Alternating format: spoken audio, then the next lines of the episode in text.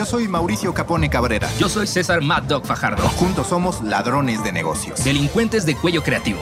Y este es nuestro plan de robo. En este atraco de newsletters hay de dos, o es el futuro del gaming en blockchain o una paja virtual para millonarios. Loot es algo así como un calabozos y dragones, pero con todas las reglas por escribirse, como un Magic pero sin cartas, y como un jugador en FIFA, pero sin el jugador y sin poder patear la pelota. Entendamos el juego. Paso 1. Dom Hoffman, cofundador de Vine, lanza 8000 bolsas con armamento aleatorio para aventuras en forma de NFTs. Paso 2. El que las quiere, por solo mínimo 20 mil dólares, las adquiere y a cambio recibe una tarjeta en texto blanco con fondo negro que puede decir cosas como diamante todopoderoso, sombrero invisibilizador o piedra del fuego eterno. Paso 3, eh, pues no hay paso 3. Los jugadores deciden qué hacer con eso. No hay tablero, no hay reglas, no hay jugadores diseñados, hay solo texto y un montón de entusiastas de blockchain gastando dinero por puro ocio. El market cap del loot es de 180 millones de dólares. El juego ya tiene todo un ecosistema gracias a los usuarios que decidieron comprar NFTs. Y muchos ya hasta tienen sueños húmedos con la idea de que el mundo inexistente de loot acabe siendo una película. Ver o leer porque por ahora no hay más que texto para creer. Este atraco de newsletter fue perpetuado a Coindesk, flojito y cooperando que este robo comienza aquí y ahora. No sé César Mad Dog Fajardo, pero a mí siempre que veo la casa de papel me quedan ganas de reflexionar como Tokio. Eso tienen las series españolas. ¿Y por qué hablo de la casa de papel? Porque a final de cuentas va de ladrones como nosotros. Ladrones que las cosas les salen curiosamente bien. Ladrones que son héroes. Por eso me gusta la casa de papel. Porque redignifica un poquito lo que significa robar. Y creo que es algo que a nosotros nos gusta hacer constantemente. Admitir que robar no tiene nada de malo siempre y cuando no mates ni dañes a alguien. Que es la historia de Robin Hood llevada a la nueva época. Y siempre, como tú dices, terminan quedando bien. Como nosotros que lo que hacemos es robar por el bien común, como algunos políticos pensarán quizás también. Los que dicen que roban pero poquito, nada más. Sí, que, que lo de ellos es aportación del pueblo y si lo hacen otros, ahí sí ya es robo imperdonable. Y hoy justamente vamos a hablar de botines, pero botines muy extraños, Faj, porque resulta que la que parece estar llamada a ser la nueva gran red social, al menos así la califica de Platformer, este newsletter del que vamos a estar atracando, se llama Loot, botín en inglés. Y va precisamente de cómo tú puedes abrir una bolsa en el mundo de los NFTs y poder obtener una serie de atributos, armamentos para un guerrero que curiosamente no existe. Eh, o sea, la, verdad es que pocas de las cosas que, dijiste tienen sentido y pierden más sentido aún cuando lo empiezas a leer en este newsletter. Eh, me costó trabajo entrar en calor en esta conversación, pero creo que un poquito ya estoy entendiendo por dónde va. Así que nada más déjame aclararlo, Maca. Este dude, cofundador de Vine, se le ocurrió crear una especie de ecosistema basado en NFTs donde lo que te entrega es texto. Te entrega texto exactamente y mira, hay una imagen que les vamos a compartir en el newsletter de Ladrones de Negocios porque muchas veces nos vamos a apoyar en gráficos que ustedes podrán recibir en la bandeja de correo que lo explica muy bien. Ya hay hoy todo un ecosistema detrás de Loot. Y para que lo entiendan, ¿cuál fue la primera piedra, digamos? La puso Dom Hoffman, en efecto, uno de los cofundadores de Vine, que ha intentado ya cualquier cantidad de proyectos porque claro, está ardido de que hoy TikTok es la gran sensación y de Vine pues Juan Pazurita y algunos otros que cambiaron su vida gracias a esa plataforma se acuerdan, pero nada más. Lo que hizo Dom Hoffman fue lanzar una serie de armamentos random para guerreros, insisto que no existen.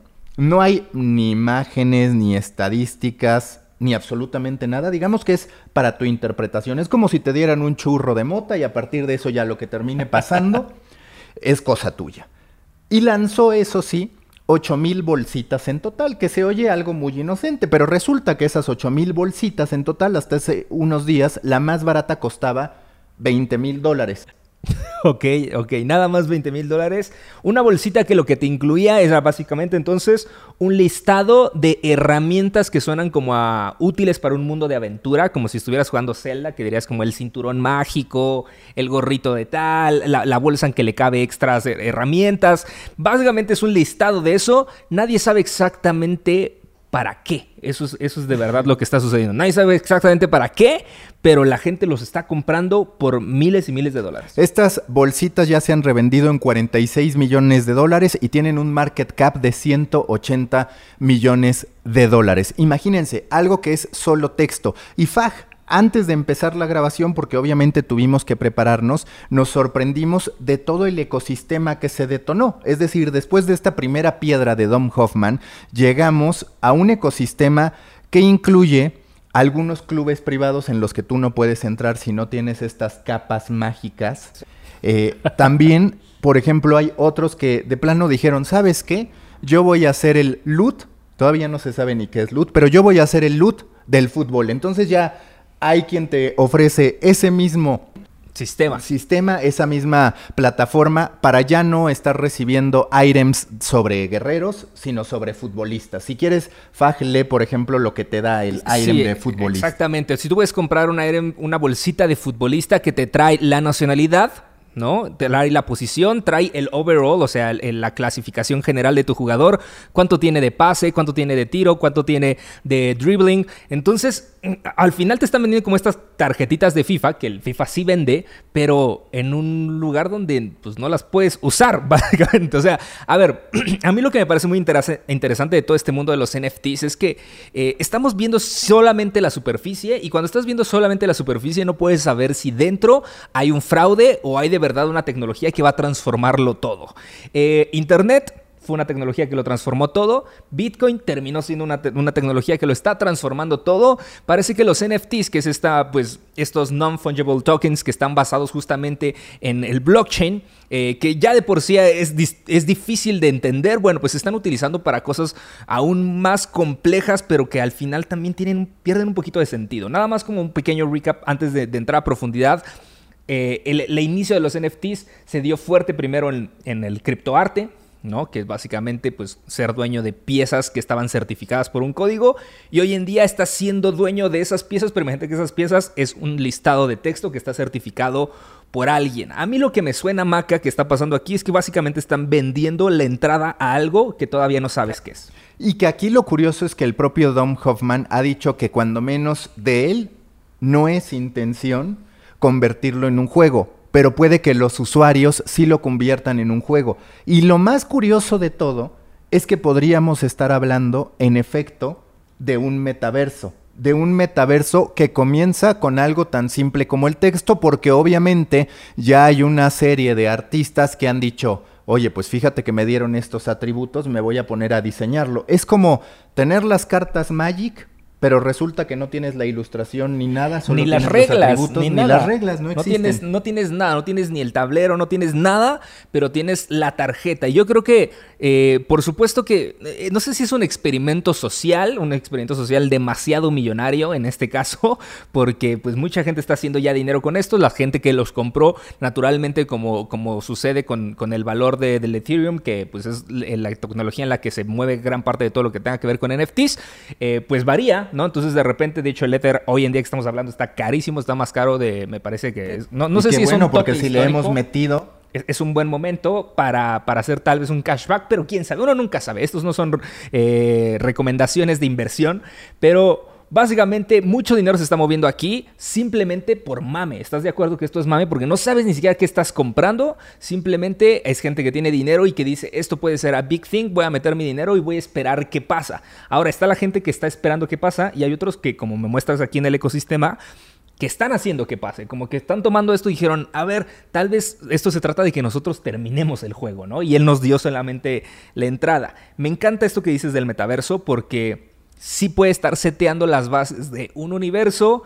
donde estas personas que ya compraron su acceso son las primeras que tal vez tengan terrenos, no sé, son las primeras que van a poder invitar a otras personas. No sabemos exactamente qué va a pasar con este acceso. Y los guerreros más poderosos a final de cuentas, porque ese punto ya es una de las grandes preocupaciones, el elitismo que hay. Estás hablando de un juego que es en texto, de una chaqueta, ya no le llamemos mental, sino chaqueta virtual, o en este caso textual, pero que ya te da una jerarquía. ¿Y qué terminó pasando? Que Dom Hoffman ahora lanzó estos botines, pero sintéticos. Digamos, es para los pobres. Te doy tu ropita, te doy tus atributos virtuales para que puedas jugar, pero estos tú no los puedes revender, no los puedes intercambiar, no nada, simple y sencillamente tomen para que todos puedan jugar, porque claro, un gran juego para poder evolucionar como negocio tendría que acceder a millones de personas, pero es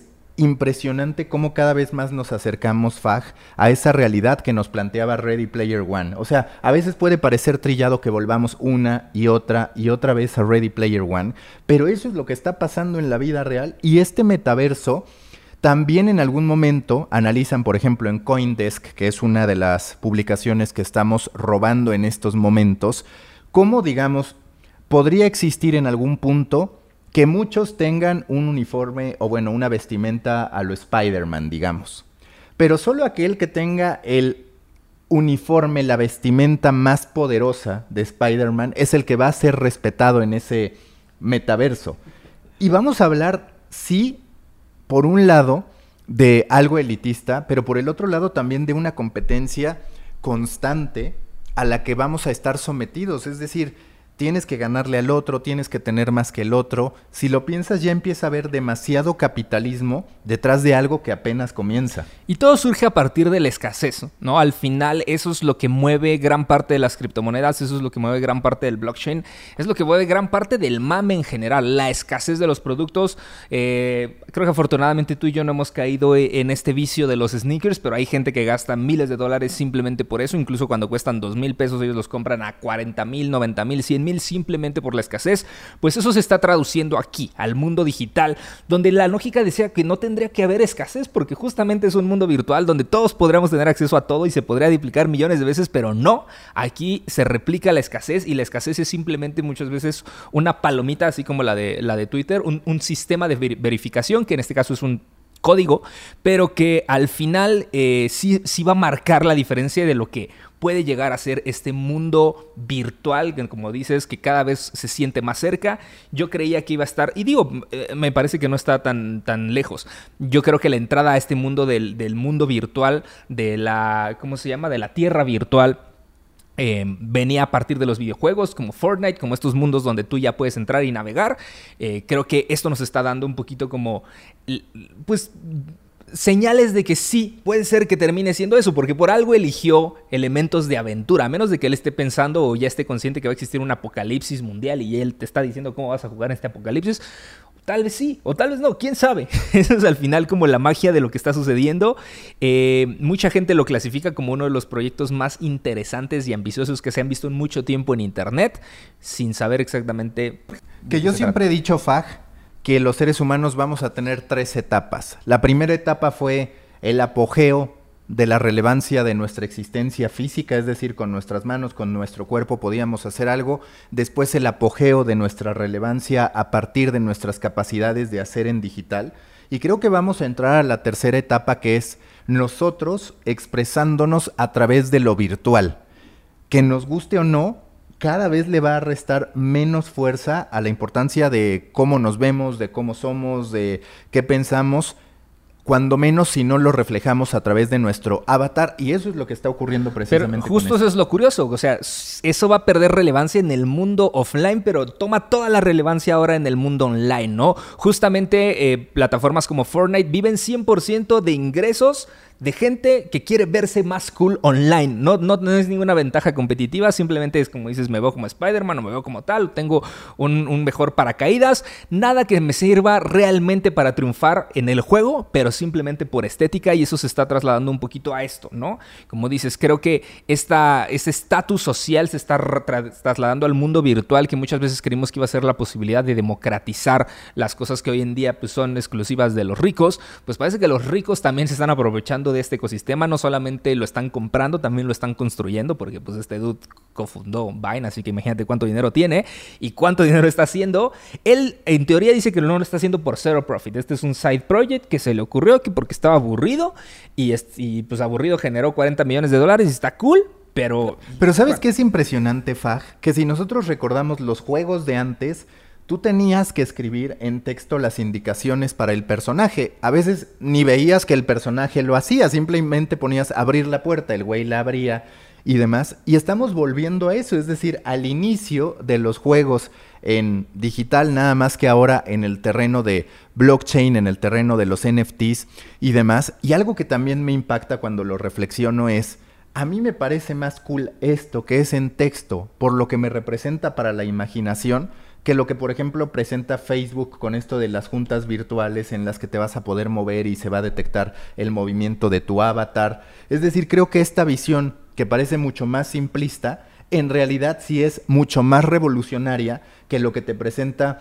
Facebook, que es la lectura lógica de cualquier señor de 50 años que alguna vez quisiera invertir en, un metaverso, decir, ah, bueno, pues vamos a vernos igual que como somos en la vida real, nada más que en el mundo virtual. Cuando está demostrado, como lo dices Fag, que al final, muy posiblemente lo que no queremos los seres humanos es seguirnos viendo a partir de nuestra existencia física, sino ser lo que nosotros queramos.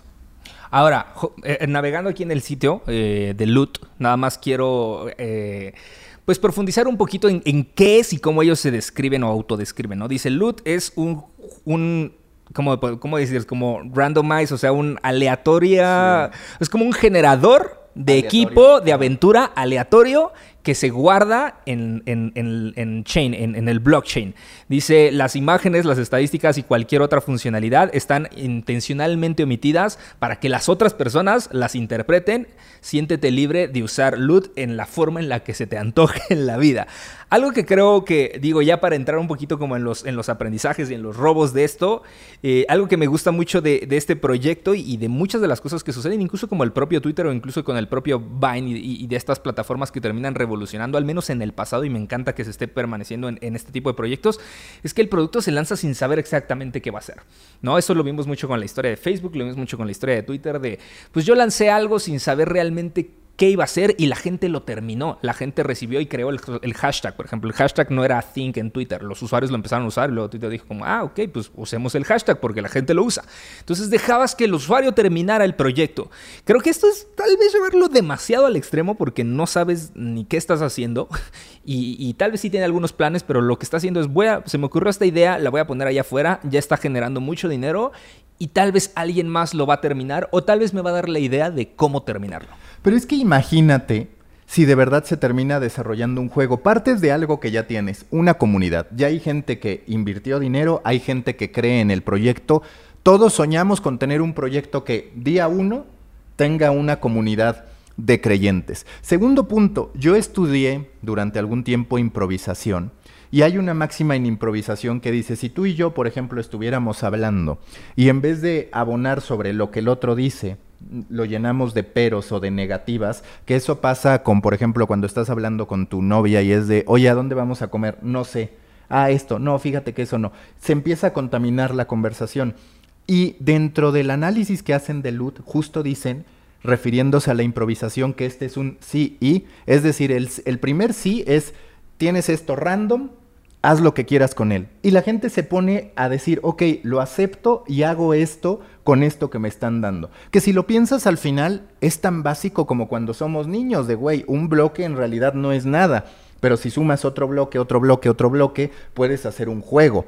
Y esa capacidad que de niños tenemos se manifiesta aquí de una manera mucho más avanzada. Yo creo que ese es otro punto que sí tenemos que considerar, Faj, que se conecta con lo que dices. Cualquier cosa puede detonar en lo que sea que nosotros queramos. Ahora, la verdad es que ya leyendo su, su FAQ en la, en la página, sí está un poquito planeado. O sea, al menos responde cinco o seis preguntas que me, parece que te marca un poquito como la idea de decir, tú juega, tú haz lo que quieras, tú tienes la posibilidad, cuánto cuesta cada bolsa, pues quien sea el dueño decide cuánto cuesta, pero como que es, sí anticiparon que las, las bolsas iban a generar un mercado, que iban a subir el precio, etcétera. Entonces, no sé, la verdad es que me encanta que me encanta que hagamos ladrones de negocios porque siempre traes este tipo de proyectos que, te dejan pensando bastante.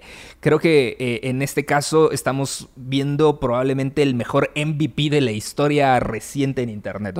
alguien que dijo, se me ocurrió esto, ah, no tengo ni puta idea en qué puede terminar, pero lo voy a montar allá afuera y voy a ver qué pasa. Y eso que pasa es que está moviendo millones de dólares y haciendo bastante ruido en Internet.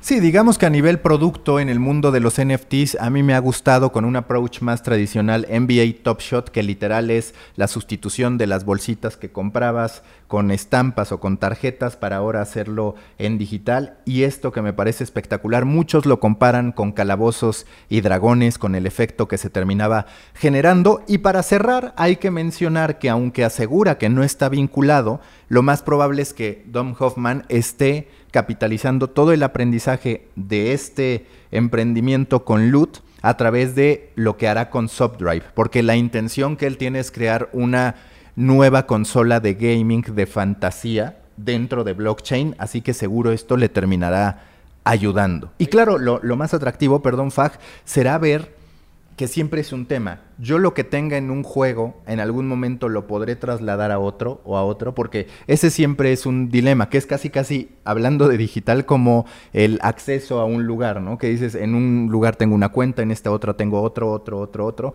Lo ideal sería ese momento en el que nosotros podamos ser un avatar en todos los universos. Exacto que estén conectados, justamente, que no haya, que lo que tengas en, el mundo A también esté disponible en el mundo B o de alguna manera. Maca, eh, a, ti te gusta llamarte Macadamus, ¿no? Y estar prediciendo qué va a pasar. Entonces siempre quiero, ya, ya quiero hacer costumbre preguntarte qué es lo mejor y lo peor que puede pasar con Loot en el futuro según, lo, que, lo que alcanzas a ver de este proyecto. Mira, yo digo Midiadamus, en, en medios me siento más capacitado que en blockchain y aún así puedo fallar. Digo, vamos a ser honestos, Nostradamus también según ese güey ya no íbamos a existir hoy. Blockchain y, media tampoco están tan peleados. Justamente los NFTs lo están pegando cada vez más, entonces creo que tiene sentido. Sí, a ver, yo lo que creo es que será muy atractivo ver cómo evoluciona si vemos esto cristalizado en un juego me parecerá espectacular, que me parece como mínimo que en tarjeta sí terminará existiendo y seguro que después podrá evolucionar. La parte negativa sería volver a darnos cuenta que el dinero va a seguir siendo el gran componente para que estés arriba en una estructura. Y yo muchas veces, es parte de otro podcast, FAG, pero justo iba a decir, a ver, ¿por qué Siempre tenemos que hablar de redes sociales que estallan primero en Estados Unidos o en Asia y nunca en Latinoamérica. Es decir, todavía todo este tipo de posicionamientos siguen siendo 100% elitistas. Y claro, es fácil decir Dom Hoffman es una chingonería, Mark Zuckerberg es una chingonería.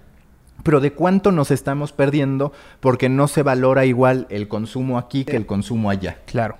No, y al final también que es un proyecto muy de nicho de momento, ¿sabes? O sea, sí es algo realmente muy nerd. O sea, leer el newsletter también sí había como el 30% de las palabras que ni entendía, ¿no? Entonces, creo que es algo que está sucediendo evidentemente de nicho y nosotros como ladrones siempre nuestro trabajo es justamente tratar de prever qué cosas están sucediendo que vale la pena robar para ver cómo se pueden ejecutar de alguna forma en lo que sea que ustedes están haciendo o, creando. Eh, creo que eh, lo que yo me robo de, este proyecto, y voy a hacer algo muy específico y muy personal, porque además soy un tipo que trabaja mucho con, visuales y, con todo lo que tenga que ver con imagen.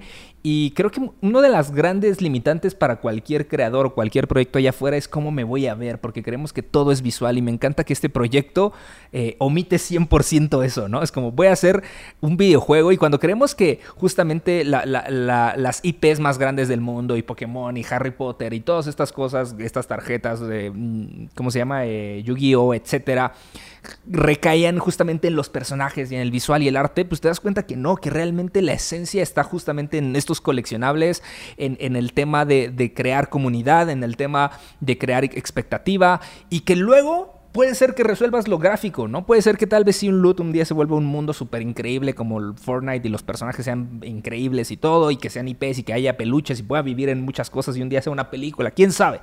Pero me encanta que, se fueron a lo básico y es, creemos algo simplemente contexto. Y es que de hecho hasta podría haber un juego contexto, como te decía, como antes, donde tú metes, ah, bueno, yo tengo este item contra este otro item que termina pasando y te llega sin que tú necesariamente veas una imagen.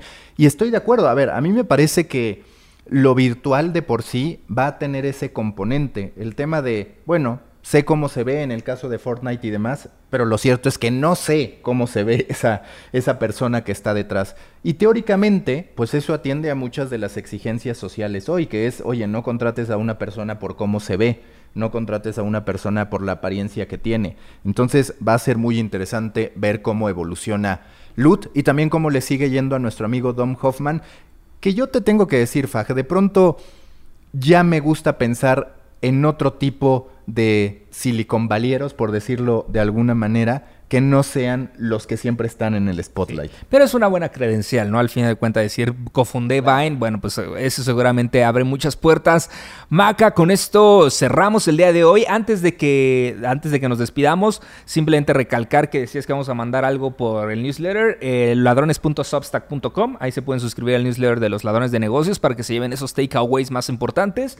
Y número dos, que me parece que a este punto ya nuestro Instagram está vivo, así que ladrones de negocios, así arroba ladrones de negocios, pueden unirse para estar recibiendo pues estos, pues estos robos pequeñitos, snackable robos. Es más, por ahora no hay ni siquiera posteos. ¿Por qué? Porque somos como el creador de loot. Lo que queremos es que ustedes se pongan a imaginar qué posteos hay en esa cuenta. Exactamente, esa es la verdadera razón, Maga. Y yo, bueno, soy César Mad Dog Fajardo. Maca Capone Cabrera, ¿algo con lo que quieras despedir este show? Simplemente decir que si algo podemos aprender es en realidad algo que olvidamos, que de cualquier cosa que nos pongan, nosotros podemos ser capaces de crear todo un ecosistema y esto a nivel comunidad es muy poderoso. Ojalá se den más ejercicios de este tipo. Pues vámonos. Los ladrones ya hicimos el trabajo sucio por ti. Pero tranquilo, este atraco no cuesta nada más que compartir el botín con quien creas que esté dispuesto a mancharse las manos con nosotros como tú ya lo hiciste. Con un screenshot en Stories o un tweet es más que suficiente. Que no se te escape también darle follow a este podcast y suscríbete a nuestro newsletter en ladrones.substack.com. Sabemos que a veces tienes que ver el plan de robo para entenderlo al 100%. Si quieres estar en contacto, sigue a Maca como arroba Macafood en todas las redes sociales a mí como arroba César Fajardo en Instagram. Hasta el próximo robo, tú ya eres cómplice de este atraco.